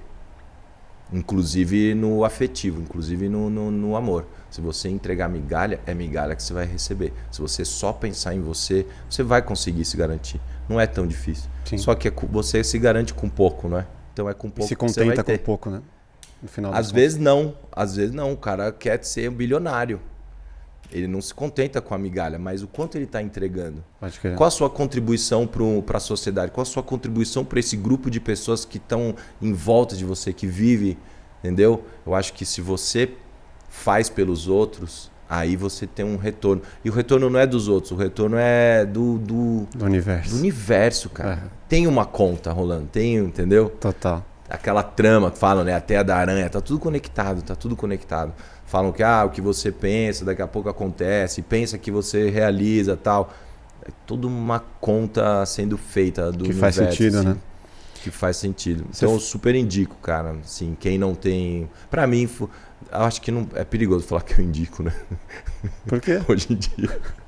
Porque o cara vai lá e O morre cara vai lá e assim, morre. "Eu Ah, marco". foi o louco que indicou. Então, assim, pra mim, Funciona. fu- é, É, é legal. o ayahuasca foi uma experiência que eu tive há pouco tempo, né? É.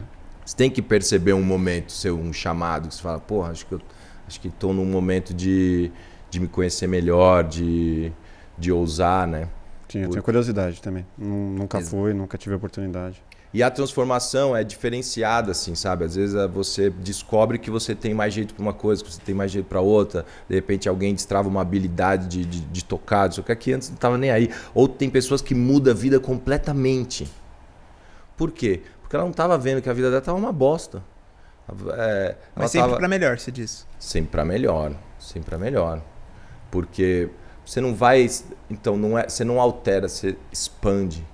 Então às vezes você percebe coisas que não tava legal, um relacionamento que era tóxico que você não tava percebendo, de repente cai uma ficha, você fala, porra, o que eu tô fazendo aqui? Sabe, você Vai põe os pés no né? chão.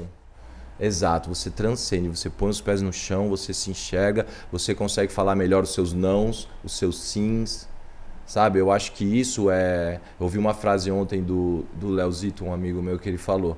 Ele falou: a grande evolução nossa e a busca é você conseguir ficar confortável em lugares desconfortáveis.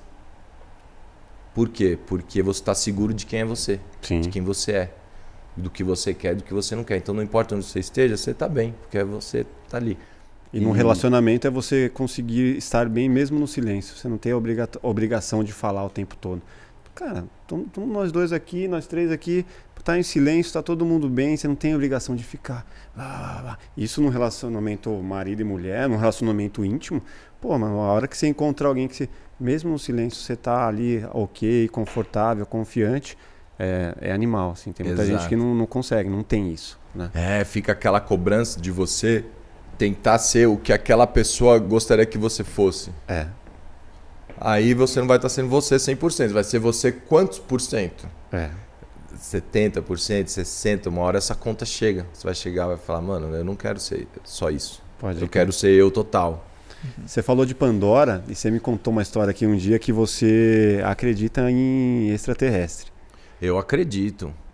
Lógico que eu acredito. Pô, pô, saiu no, no Times agora, não foi? A NASA falou que, que teve mesmo avistamento, que a galera anda por aí. Falou, não vi não. Teve, teve. Avistamento do quê? Do OVNI ou do, de da criatura? OVNI, de OVNIs. Objetos não Voadores não identificados, que não Ah, é. necessariamente são naves espaciais, mas são objetos voadores não identificados.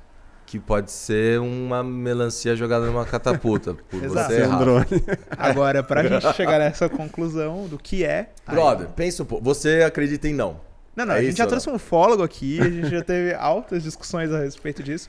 Mas assim, ninguém nunca provou. Se provar, eu acredito. Se não, se não me mostrar que é, aí Tá. eu não acredito. Agora pensa, eu não vou te mostrar. Tá bom, Mas pensa um pouco, pensa numa coisa assim. Imagina o número de estrelas que você vê no céu. certo. São sóis. E- igual o nosso. Se metade for igual ao nosso, Tá. faz sentido. São estrelas. O nosso sol é uma estrela. Então, olha quantos sóis tem por aí. Tem mais estrelas do que grãos de areia nas praias do planeta. Sempre. Então, e cada estrela dessa é um sol que tem os seus, os seus planetas em volta orbitando. E pelo menos em cada estrela dessa tem um planeta numa distância onde possa ter vida. Tem um que está muito longe que é frio pra caralho, tem um que está muito perto que é muito quente. E tem uns que estão na altura do, da Terra. É que essa não é a única condição pra existir, né? Não é, mas Tem, porra, tem os gases, tem a água, tem um monte de outras coisas que. Tem o alinhamento, né? Perfeito das, das coisas pra poder acontecer. tá bom, pega um, um décimo. Vida como. Pega um centésimo. É, isso o- quando eu digo é vida como a gente conhece aqui, né? Teve vida uma polêmica. É, uma vida. Ah, e vida, pô, ok, é fácil existir. Vida bactéria é Vi- uma coisa. né? vida inteligente como tem aqui, pô, aí é uma, é uma outra situação que dependeria de diversos umas fatores. Eu acho é. que tem até mais evoluído, né? Para os caras É, chegarem então. até aqui. Mas por que, cara? Pra vir aqui montar uma pirâmide e pensar assim, pô, vamos deixar esses caras confusos. Pode ser. Mas você teve uma história que você viu, que você, você falou que você viu. Eu vi, mas Ah lá. ninguém acreditou. Ah, Pode falar. Conta, conta pra De galera. repente Eu vi, eram, estre... eram umas cinco ou seis estrelas, uma ultrapassando a outra, assim, anda... voando rápido por entre as nuvens, Tirando um racha. assim. De dia. tirando um racha. De noite, assim, estava entardecendo. Mas o pior é que eu estava no observatório em Lorena, eu acho que era Lorena, não sei se, se tem um um observatório lá. Era por aqui, assim. E. E eu vi lá, eu saí, olhei e vi, só que ninguém acreditou em mim, porque eu era o engraçadinho da turma, achou que eu tava zoando. Tipo, ah, você, vem, é. você vem aqui no observatório e consegue ver o alienígena. E os caras estão lá, Os caras estão lá há 10 anos. eles ninguém viu. nunca viram nada. Como que você vai nesse dia? Mas eu lembro eu- do que eu vi. Eu, eu sei do que eu vi. Bom, mas falando nisso aí, tem uma outra coisa também, né? O quê? Hum, Que ele tava no CQC quando aconteceu a lendária matéria do ET Bilu.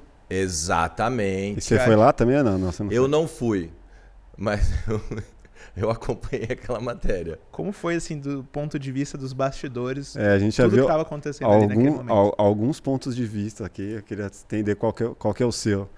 Falamos com o diretor, né? O... Tá. João Mesquita, João que na época era Mesquita. produtor, João né? do- Mesquita, do na época ele era produtor. É.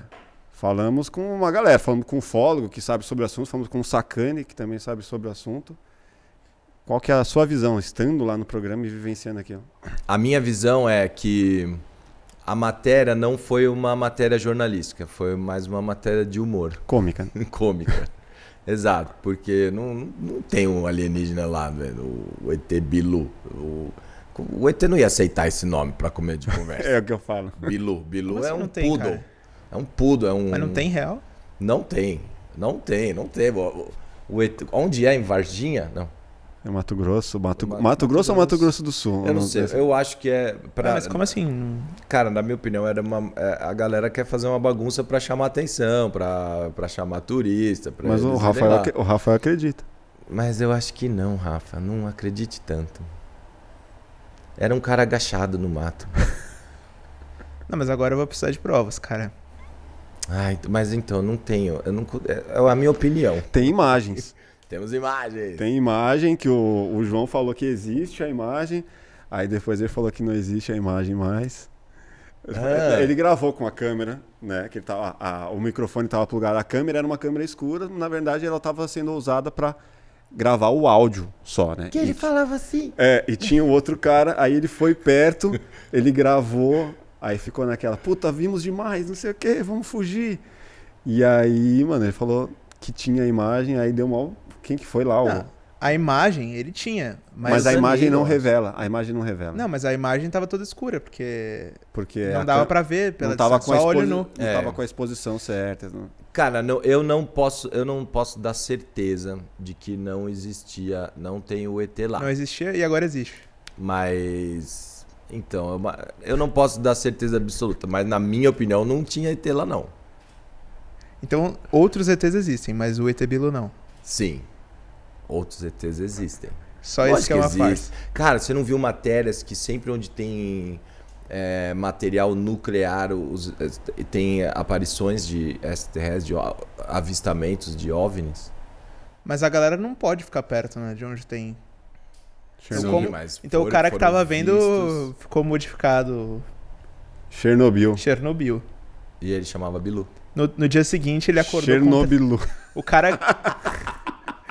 o cara que, que fez... Que viu uh, os OVNIs nesses lugares aí de matéria radioativa, ele acordou com três braços no dia seguinte. Ah. Não sabia por quê. Não, mas foi avistamento de longe, assim, tipo, ah, tem uma usina, não sei o que lá, que os caras têm material nuclear lá. Aí, de repente, pim, tem um avistamento. Faz essa pesquisa. Avistamento de naves, de OVNIs em lugares onde tem material nuclear. Ó, Parece... essa aí nem o Edson Ventura sabia. Essa eu não sabia, ele não falou que não. Não falou? Edson Boa, velho. Boa aventura, é. Porque diz a lenda, assim, que o... Diz a lenda que... que é- Diz a lenda é boa, né? Já tira, Reza a lenda. tira das costas. lenda aqui. Reza a lenda Mas então que- dizem, né? Dizem Que eles estão de fala olho isso. na gente, que eles estão de olho preocupados. Aí quando começa a rolar essas bombas nucleares, não sei o que, eles falam, não, peraí, porque a- enquanto a gente estiver só se matando, eles não interferem. Mas quando a gente explodir o planeta, que vai, vai causar uma catástrofe no nosso sistema solar e pode até dar um colapso no, no universo, aí eles interferem. Ah, tá explicado. Faz sentido. Porque aí o tobinha deles vai rodar também. Mano, a gente tem uma parada aqui, a gente tem uma playlist no Spotify em que a gente normalmente alimenta né, com uma música de cada convidado. É uma, a- essa música para alimentar, ela tem que dizer algo que tenha marcado a sua vida ali, que traga uma memória afetiva, que seja uma música marcante na sua vida. E aí a gente tem essa, já tem aí 50, e- agora com a sua vai ser a, a, a música 58. Como que fala? 58ª, não sei se é isso. Ah, aí já É isso. Acho que é foi isso. bem. É. Qual que é a, sua, a música que marcou sua vida? do Roberto Carlos. Eu tenho tanto pra Ah, lhe falar. Minha mãe vai te amar, velho. Mas com Mas com palavras. palavras não sei dizer como é grande o meu amor por você. Era uma música que eu cantava pra minha filha quando ela nasceu. Minha filha nasceu prematura e ficou 40 dias na UTI Caramba. esperando. Ela nasceu bem, só que nasceu muito. Nasceu com um quilo. E aí precisava. Ela ficou lá 40 dias pra chegar no 2 quilos, porque aí eles liberam, né? Uhum. E eu ficava Segurando, segurando, o dedinho. a- a- o dedinho, da- a mãozinha dela. Naqueles tapuer, né? Que tem lá. No... Sim, enfia a mão do lado assim, né? É, a minha, ficava criança. segurando meu dedinho. a minha ficou assim. também. E eu Ficou- ficava cantando essa música pra ela. Que foda. Fofo, cara. Por quatro- 40 dias. 40 dias. Você e sua esposa sa deu, saíram e aí tinha que ficar voltando lá diariamente. Diariamente. Moramos no, no, no hospital, praticamente. Onde que nessa, era? No- Na Promatra. Promatria. Ah, minhas nasceram lá também. Nossa, foi um ano novo, cara, foi muito puxado. Que momento, cara, que momento da vida forte, assim. E eu, eu lembro até que é- tem uma galera sem noção, né? Eu lembro que a gente tinha ido. Ela nasceu no sábado e na segunda-feira só a gente pôde ir visitar a nossa filha lá na UTI. Uhum. E quando a gente foi visitar, ela, ela teve uma. Quase uma paradinha, assim, sabe? O oxímetro começou a pitar, aí veio a enfermeira, só deu uma balançadinha nela, ela voltou de novo, ela respirava muito forte, assim.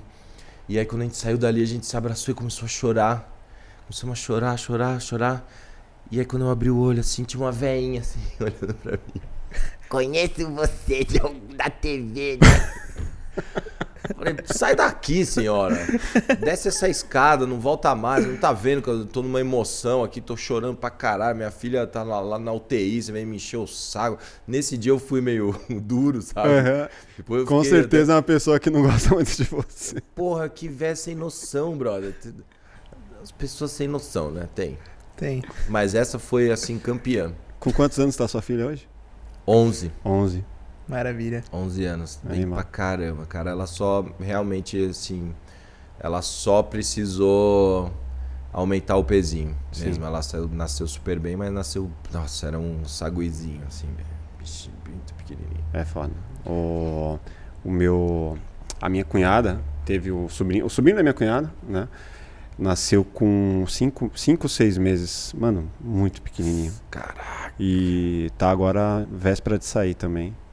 Nossa. E tá. tá bem. Conseguiu. É guerreirão já, cara. Nossa. Nasce- nasce- Quanto, mas o, pro- o lance é, é, é que a- a- agora tá cada vez mais. Os caras conseguem, né? Mas quando nasce com menos de 700 gramas é muito difícil, cara. É. Tem que fazer operaçãozinha, tem É que difícil. fazer umas. Às vezes vem, fica com uma sequelinha e tal. Aham. Mas, pô, tom- que bom. Que Né? bom. E, Que e já- e quem não tem filho não, não consegue ter a exata noção né, do que é você pensar em, em na, na possibilidade de perder um filho, né? Uma- é muito foda, mano. Você- Meu Deus. Meu pai tava um. Meu pai chama Johnny, a gente chama ele de Johnny, ele é o João. E o Johnny, ele tem uns ensinamentos que é muito bom. E ele chegou um dia no Natal pra mim e pros meus irmão, irmãos, eu e meus irmãos, tava junto. E, eu, e o Johnny veio falar, a gente chegou e falou, Johnny, ô pai, dá um conselho pra gente, né, Natal. Ele falou, não tenham filhos. Porra, pai. Tá Já- já não- nós, né? Não tenha filhos, filho. Falei, porra, pai, como assim? Pois é, eu amo vocês, eu quero livrar vocês desse tormento. é, não tenham filhos, porque a preocupação que eu sinto desde que vocês nasceram, que vai acontecer alguma coisa com vocês, não passou até hoje. Então, livre, eu quero livrar vocês desse, desse sentimento. É foda, né? Pô, a gente tá numa pira agora de começar a testar os nossos limites de atuação, assim. Eu acho que a gente tem alguma coisa pra aprender com ele, assim. Você não acha que a gente devia pensar numa situação aqui e ensinar rapidinho antes de fechar? No motoboy, será? Não sei, a gente teria que fazer um brainstorm aqui junto, pensar numa situação. Conta pra ele o que, que já rolou aqui. Que daí é, talvez ele tenha alguma ideia dentro do que a gente já fez. A gente recebeu recentemente o, o Dr. Fran e algumas outras situações que a gente faz algumas simulações, assim, tipo com a Arícia, por exemplo, que era, que era do Pânico e tudo mais.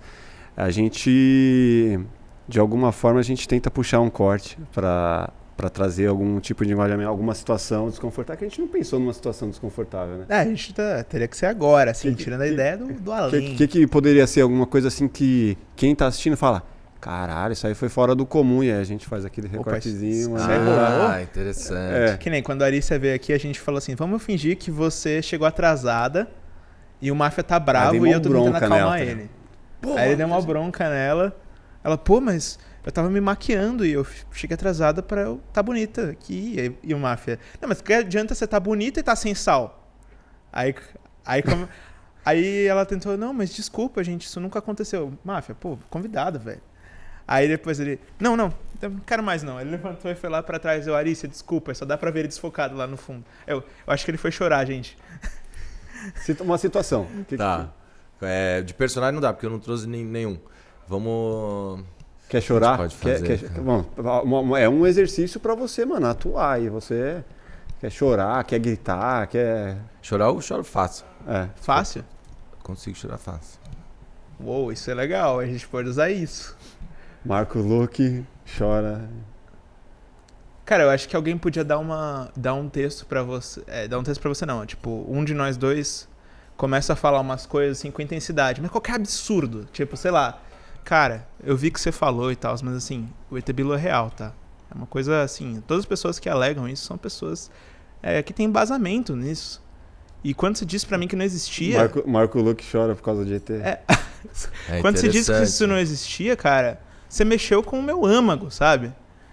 E aí, é tipo, eu tô isso- falando um negócio totalmente absurdo de ET. começo a chorar, eu falo, não, porque foi justamente por isso, esse foi o verdadeiro motivo da saída. saída do Rafinha do, Do do Rafinha. E, e, e eu até hoje me- sinto, fico mal com a saída do Rafinha e tal, porque ele era o meu melhor amigo no Puta programa. do caralho. Já puxa o gancho com o Legal, Rafinha hein? e com ET. Já aproveita e usou o Maurício Meirelles de volta. Pode Pô, ser com sei. mal, então? A gente inventa algo, que ele não inventou que você é petista, sei lá. Não, com o Rafinha. Com o Rafinha acho que vai Que o funcionar Rafinha melhor. saiu e tava os dois na bancada lá mais tempo. Não, você É. pode falar, tipo, depois que o. Eu lembro que quando o Danilo voltou da matéria, ele disse que era falso, mas o Rafinha ele realmente acreditava. E aí, de repente eles se desentenderam, cara. Isso tá me lembrando essa situação agora, por isso que eu tô chorando, que eu tô emocionado, É, assim, boa, com essas isso é que você tá falando. É, boa. Bom, então Vamos. vamos lá, vamos. Então, assim, vou falar do, do ET Bilu, eu vou puxar o gancho pra você. É, falar assim, já falamos da saída do. Já falamos de várias coisas do CQC, falamos da saída do Rafinha e tudo mais, mas tem um, é, um Já episódio. tá valendo? Já tá fazendo? Não, não, mas é. Tá. Já tem, tem um episódio específico lá que é a matéria do ET Bilu, que já deu muito o que falar aqui. E eu queria entender como, como que é a sua visão lá de quem estava ali dentro na- nesse momento. Pode ser? Aí você, Pode. aí você fala assim: o ET Bilu é uma, é uma farsa. Aí eu. Não, aí cara. fica um silêncio constrangedor. Não, cara, ele não fala que é farsa. Ele acredita no ET Bilu. Não, mas não sou eu que vou justificar que. Cara, não, mas quando você fala que o ET Bilu é mentira, tipo, pra mim você realmente mexe comigo, assim, porque. É, Mas então, se eu- ele, ele afirma que o ET Bilu é uma farsa e ele mas vai chorar porque é uma farsa? Não entendi. Não, aí ele fala que, assim, cara, com essas coisas que você tá falando, desculpa, eu me emocionei porque eu lembrei de uma situação. É da época lá do CQC e tal. Aí ele, ele vem pro. Tá. Deu pra sacar? Ok pra você? Ok. Beleza. Então vamos lá. Cara, a gente já falou bastante coisa. Falamos da saída do Rafinha, do, do CQC. Falamos também de, de ET Bilu aqui, um assunto que deu muito o que falar quando o diretor, né, o João Mesquita, veio aqui. Eu, eu quero ter a sua visão de como foi estar lá no CQC nesse, nesse período aí de tudo Cara, isso? desculpa é, tocar nesse assunto do do ET Bilu e CQC, porque, cara, isso deu uma confusão chata. pra- Desculpa até tá me emocionando, porque deu uma confusão danada no CQC. Eu queria nem tocar nesse assunto muito. Como assim? velho? Você, Ah. você não acredita? Não, não, a questão não é essa. A questão é que, por conta do, dessa história, a- o CQC ficou dividido mesmo, saca? Ficou dividido real, assim. É, teve uma parte que acreditava, teve outra parte que não acreditava. Quem foi pra lá acreditava, mas ah, eles não puderam trazer matéria, não puderam trazer nada e, deu uma briga feia, assim. E essa, na verdade. Quer mudar de assunto? Não, beleza. Não- não Porque essa, ideia. na verdade, é, foi o motivo real da saída do Rafinha do CQC, brother. Como não, assim? É, não foi Vanessa, não foi nada. Na real, foi por Eu conta do ET Bilu, velho. Tal. Não. foi por conta do ET Bilu. Então, Mas porra. mas o que, que é? O, o Rafinha era do time que acreditava Yeah. que não acreditava? É, ele acreditava e. E, e jurou com o pé junto, né, velho? E- Ô, Bianca, traz uma água aqui pra ele, por favor. Por favor. Não tô conseguindo. Caralho, que merda. Vamos- Então, o- o, Ra- o Rafinha acreditava e aí ele defendia com unhas e dentes e, e, e gerou um atrito lá dentro. No, no- Foi, gerou um atrigo, porque a matéria foi meio Obrigado. pra. Foi meio num tom de comédia e uns não, não queriam, uns queriam mesmo que fosse real. O Rafinha, no fundo, ele é ufólogo, né? Não sei se vocês sabem. Não também. sabia. É só é, tipo uma coisa do passado dele, assim, que ele não costuma falar Ah, muito. Não, sei. E a gente era muito amigo, assim, um e carne, entendeu? E depois da saída dele a gente deu essa distanciada e. E eu sinto muito, sabe? Porque é um cara legal, sabe? Quando a gente perde um amigo que não deveria perder, assim, a gente tem pouco contato hoje em dia. Então, na verdade, ele não é o cuzão que fala. Na verdade, ele. Não é, cara? Ele é um gênio incompreendido. Que foda. Esse é Rafinha Bastos. Um gênio fora de sua época, eu diria. Bom pra caralho. Ficou bom. Pô, não consegui chorar, só. Caralho, ficou bom, mano. Dá pra fazer um. Dá pra emendar ali junto Vocês com. vocês querem dar continuidade? Dá pra fazer, se quiserem. Hã? Ele só falou que o gênio era incompreendido. dá- Mano, acabou aí, mano. Já tem. Já- já tá acabou? ótimo. é se vocês tiverem mais alguma ideia, dá pra, Não. dá pra emendar. Tá bom pra caralho. Vamos pro, pra reta final. Só mandar mais uma pergunta que a. Quem que separou? A última. Quem? Manda lá, então, rapidão. Eu adoro fazer essas coisas, né? Falar Mano. absurdos e ficar com a cara de paisagem, assim. Mano, vai, vai dar o que falar. Eu tô começando a fazer isso em casa, mano. Eu chego, eu chego pro meu pai e falo assim: Pai, você tá ligado que a terra é oca, né?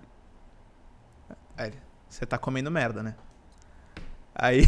aí eu, Mas você filma? não, não filmo. Mas tem um cara que grava o pai, o avô dele. o pai Acho que eu já vi isso aí, assim, É Tem um, cara que, tem um cara que tem a mãe que é professora, ou o pai que é professor, e ele faz. Erro de português. erros de português absurdos, E assim. cara fica louco. E fica gravando, tá ligado?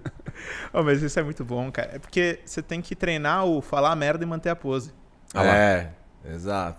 Manda ele- aí, manda aí, Bianca. Dá pra me ouvir? Dá bastante. Vou fazer a minha primeiro, que é a mais curtinha.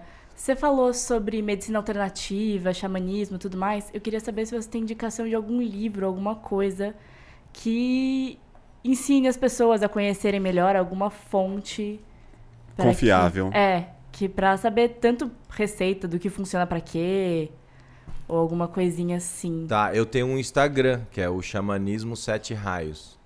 Legal, legal. Ele tem textos incríveis, assim, de despertar mesmo, sabe? De provocar o indivíduo a, a ele se descobrir. Muito bom. O xamanismo, sete raios. Xama, é, o Xamanismo Sete Raios. Legal. Ah, ok, Ou é só Xamanismo Sete Raios. Não sei se tem o O. Tá. A gente coloca Isso é na tela. Legal. Oi, gente, então, a minha pergunta é um pouco mais bobona. Eu queria saber como foi conhecer a Paola Carosella, do Masterchef. Porque ela entrou, eu lembro que teve um episódio do CQC que vocês colocaram até todos pra poder colocar as gravatas. E ela lançou uma, uma cantada até no Rafinha. Você quer colocar em mim a gravata, ou coisa parecida? E eu queria saber como foi conhecer essa mulher maravilhosa, pessoalmente. Ela é argentina, né? Sim. Isso. É, cara, ela é incrível mesmo. Ela é uma mulher muito legal, muito legal, divertida, pra frentex. Ela, ela é uma das pessoas que tem um magnetismo massa mesmo. É. Que eu lembro dela, assim, mas eu não tenho nenhuma curiosidade, assim, nenhum fato. Eu conheci ela super pouco. Foi, foi coisa rápida. Foi. Foi coisa rápida. Com o Rafinha talvez não seja. Foi coisa tão rápida assim, mas. Maravilha. Cara, quero agradecer muito sua presença, muito foda. Obrigado mesmo. Massa demais. Deixa, deixa o aviso aí pro seu show, a galera do dia 16 de outubro. Ah, legal. Dia 16 de outubro eu vou estar no Tóquio Marine com um show de sete personagens. Vai ser a minha única apresentação aqui é, em São Paulo. É, Quer dizer, a única apresentação do ano com esse show que chama Todos por Um. Vai ser no Tóquio Marine. A gente vai gravar, vai ser legal pra caramba. Vai ser. é, as inscrições, já, as, os ingressos já estão à venda. Ingressos à venda no Tóquio Marine. Acho que tem um No site. site, no site tem. .com, não sei como é. Tem, lá tem. Tinha que Deve ter saber, um né? ticket master da Quer vida. que eu fale certinho? Acho que sim. É, né? bom, né? É de interesse. Mandar assim, né? Ah, galera, vocês também podem trombar o Máfia por lá. E se ele estiver filmando, se quiserem dar uma trollada com a cara dele, entra na frente da câmera. ah, vai.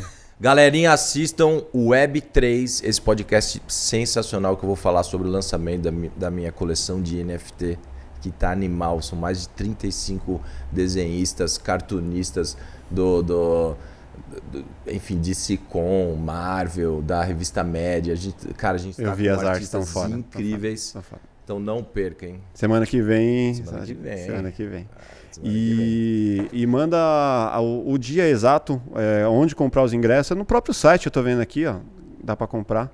Tem os botõezinhos de comprar. Exato, no próprio site do Tokyo Marine Hall. Dia 16 tocomarinehall.com.br. de outubro, tokymarinehall.com.br, ali você consegue os seus ingressos e vamos junto, vamos dar Estaremos lá. Obrigado. Pra te achar nas redes sociais, Marco Luque, qualquer lugar acha. né? Marco Lu, que eu tô toda quinta-feira também em cartaz, hoje tem inclusive, lá no Eldorado. Teatro das Artes do Shopping Eldorado, às 8 da noite. Com o show Dilatados, que é o, o Jackson 5, mano, é nóis. E o Sarumaninho Mustafari. Animal. Deixa as nossas redes sociais aí também, Rafael. Galera, se você não se inscreveu ainda no canal, agora é a hora. Se inscreve aí, ativa o sininho das notificações, fortalece a gente no like, que a gente tá produzindo conteúdo top aqui pra vocês. E comenta aqui, quem você quer ver no plugado, fechou? É isso, obrigado galera. Obrigado, Luke. Obrigado, Valeu. produção. Até o próximo Plugado Podcast. Grande abraço.